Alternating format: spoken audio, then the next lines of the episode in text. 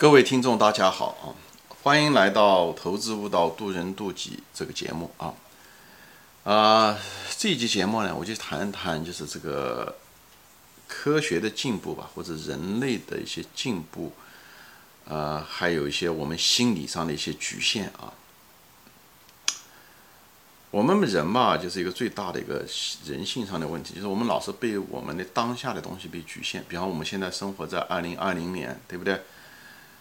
哪怕是生活在同一个时嗯时代，但我们因为年龄不一样，比方五岁的孩子他有五岁的孩子的想法，十五岁的有十五岁的想法，二十五岁有二十五岁的想法，八十五岁有八十五岁的想法，所以他们的想法其实都是不一样的。那只有一个现实，那说明他每个人的想法实际上多多少少是有误差的啊！不知道大家有没有听得懂？所以当我们看待历史的时候，就会有误差。我们看待未来的时候，也就会有误差，而这些误差会影响我们的判断力，这对我们的生活、对我们的职业、对我们的投资都会有很大的影响啊。这说出来好像有点点，好像不相关啊。我举个例子啊，就是我有个朋友，他就有说过，他是从陕西来的啊，他家他们那家那边很穷，我不知道是陕西还是甘肃，他家那地方很穷，就是从来。那个地方就是六七十年前，呃五六十年前嘛，就从来没有见过拖拉机啊。那个地方，有个当初的时候，就是那个拖拉机第一次进到他们村子的时候，很多人呢就拿了个草，就是放在这个拖拉机前面。人家就问他为什么，他讲这个是牲口，我得喂它。就他认为这个拖拉机是个牲口，呃呃，这个不是一个人、两个人，是村子里面很多人都这么做，所以你就能够看得到。就是人当初的时候，因为他认知上面他没有接触过这些东西，他对他的反应是这个，所以你就可以想象啊，就是，呃，这还是五六十年前的事啊，六七十年前的事，你可以想象在五千年前人们会是什么样子。但是人类的这个文明，我们都知道是一种加速的往前，就越往后速度越快，加速度往后越快，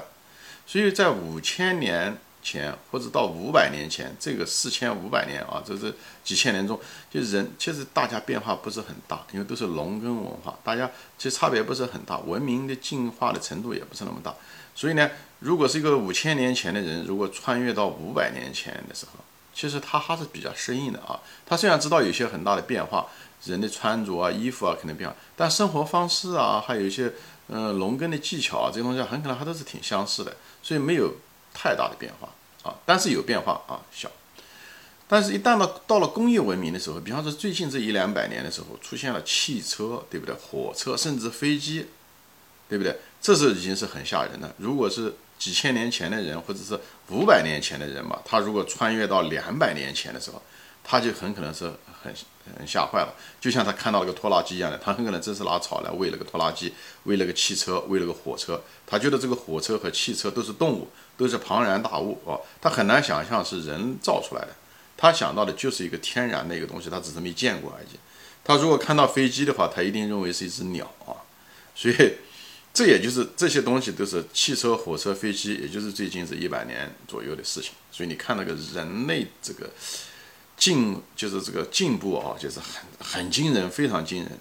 就像那时候照相机发明的时候一样，当时到了安亚马逊的这些，呃，巴西的亚马逊部落的时候，给他们照这个给照相的时候，当时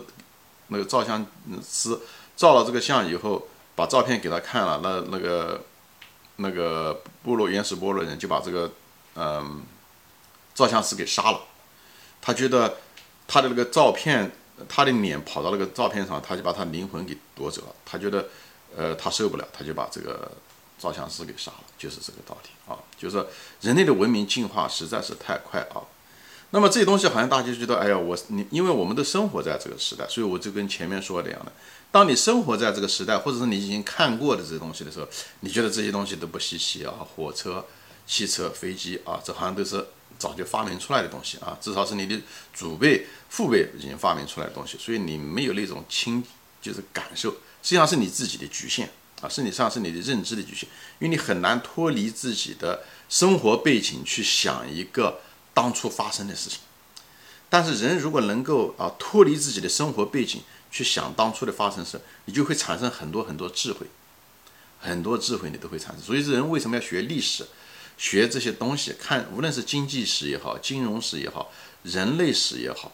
这些东西会帮助你看当初人是怎么看这东西的。你为什么要学当初人怎么看这东西呢？因为你只能你就会看到未来人会怎么反应，所以这个对你投资非常有好处。你就会知道未来对新技术或者是什么东西有什么反应，和未来的一些什么东西是可能的，什么是不可能的，什么东西这个东西给你增加了很多判断的概率啊。我前面说过，一个人最重要的一个那个就是判断力啊，嗯。再比方说吧，最近就最近这个二十年发生的事情，对吧？智能手机，对不对？智能手机，如果有一定年龄的人，比方三十岁以上的、四十岁以上的人，就知道这手机是后来产生的。以前二十年前的时候，基本上有拥有手机的人很少。那现在每个人都拥有手机，而且是智能手机，而且是可视电话、微信。我这里跟我母亲，她也会用，现在对不对？马上就可以可视，她就马上就能看到。这个是在二十年前、三十年前是不可想象的事情，啊，那时候就像一个呃科学幻想小说一样啊，但是就发生了，对不对？所以你看现在，如果是有一个人，如果是穿越到现在，对不对？他如果穿越到现在，他拿到这个看到地球上每个人，对不对？古人看到地球上每个人拿了个小方块。这手机是个小方块，对不对？每个人都对着这个小方块在说话，他就觉得很奇怪的一件事情，他觉得不可思议，这些人到底在干什么？但是他却不知道，每个人讲这东西的时候，他可以跟地球另外一半在一秒钟之内，甚至，对吧？几个毫秒就可以马上就跟跟地球另外一个人视频说话，这个是一个很惊人的一个很。很可怕，也很惊人，对他来讲很惊悚的一个经验。对他来说，他觉得是不可思议的。你不要说是几千年前了，就是一百年前的人看到这东西的时候，他都是非常非常惊悚的。就是坐过飞机，对吧？一对吧？一百年前那时候飞机已经出来了，他如果到了今天的时候，他会看到这东西，突然之间来到这个地球上，他会他会吓坏的。说这些东西是是个什么意思呢？就是。我们其实有些东西，我们现在看上去是很吓坏的事情，实际上是很正常的，就像手机是很正常的一样的，这个技术是一样的，这很正常啊，嗯，所以呢，就是说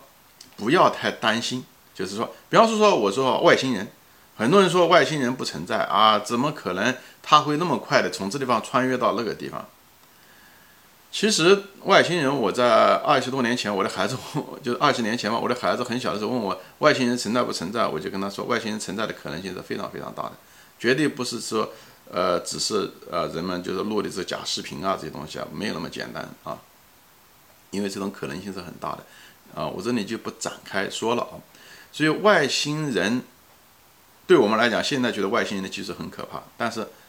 五十年以后，你就会知道，外星人这些技术很可能对人类可能也能发展到那个地步。就像我们可以发明手机，在对于一百年前的人来讲是很难想象的事情一样的啊。这些东西很正常，很正常啊。所以呢，只是我们的感觉啊限制了我们，我们的想象限制了我们。但是我们回顾我们人类的发展历史，哎，我们能够发明飞机能飞到天上，我们能发明那个小小的手机能穿越整个地球到另外一面可以交流，可以视频。外星人那些技术也没有什么啊，呃，关于外星人呢，我可能要换另外一个节目说。我就是在这里提一下，我有个朋友，其实我一个很近很近的一个朋友，他就见过外星人的飞行器啊，啊，不是一次，两次。他喜欢钓鱼，当时不是他一个人看到的他他在纽约的外海哈德森嗯外海，但但他去世了啊，呃，他跟我说过几次，在我打麻将的时候。他至少见过两次，当时就是晚上的时候，夜空是，嗯，在外海啊，他晚上的时候几个人在船上睡觉，突然之间那个外星人不是外星人，就是那种飞行器，从这里一下出现，以后嗯马上就到这边，就基本上中间没有任何的这个时间间隔，而且没有声音的，就马上就到那边了。当时他们都很害怕，怕吵到了，怕惊醒了外星人，把他们把他好像把他叫什么绑架走了。嗯而且不是一次两次，而且不是他一个人看到，几个人看到，他们之间都互相都很害怕，啊，所以这当然只是闲扯了，信不信由你啊！我也没有直接见到，我也不好说。但我知道外星人这种可能性很大。所以人类啊，不要太自大啊！人因为无知，所以自大，你知道吗？当你知道的越多，当你的年龄越大的时候，你对好多东西你就会产生一种敬畏感，你真的敬畏感。就包括对神吧，对很多东西，你真正懂，对你真正对科学懂得多啊。像爱因斯坦，就他就是很敬畏神。还有那个牛顿也是一样的，你真正懂，你真正知道的时候，你就知道这种可能性是绝对存在的。太多的线索指向着同样的空间啊，就包括很多像现在吧，像北大就是，呃，台大台湾嗯，就是大学的那个校长，其实他也是相信神的，就是相信这些超自然的很多东西。包括香港理工的那个校长也是一样，就是你真正的懂了科学的，真正真正不懂的人，很都是很多都是半瓶醋乱晃的人。真正一呃不懂，以后被别人也洗了脑，以后呢就认为什么东西都不可能不存在，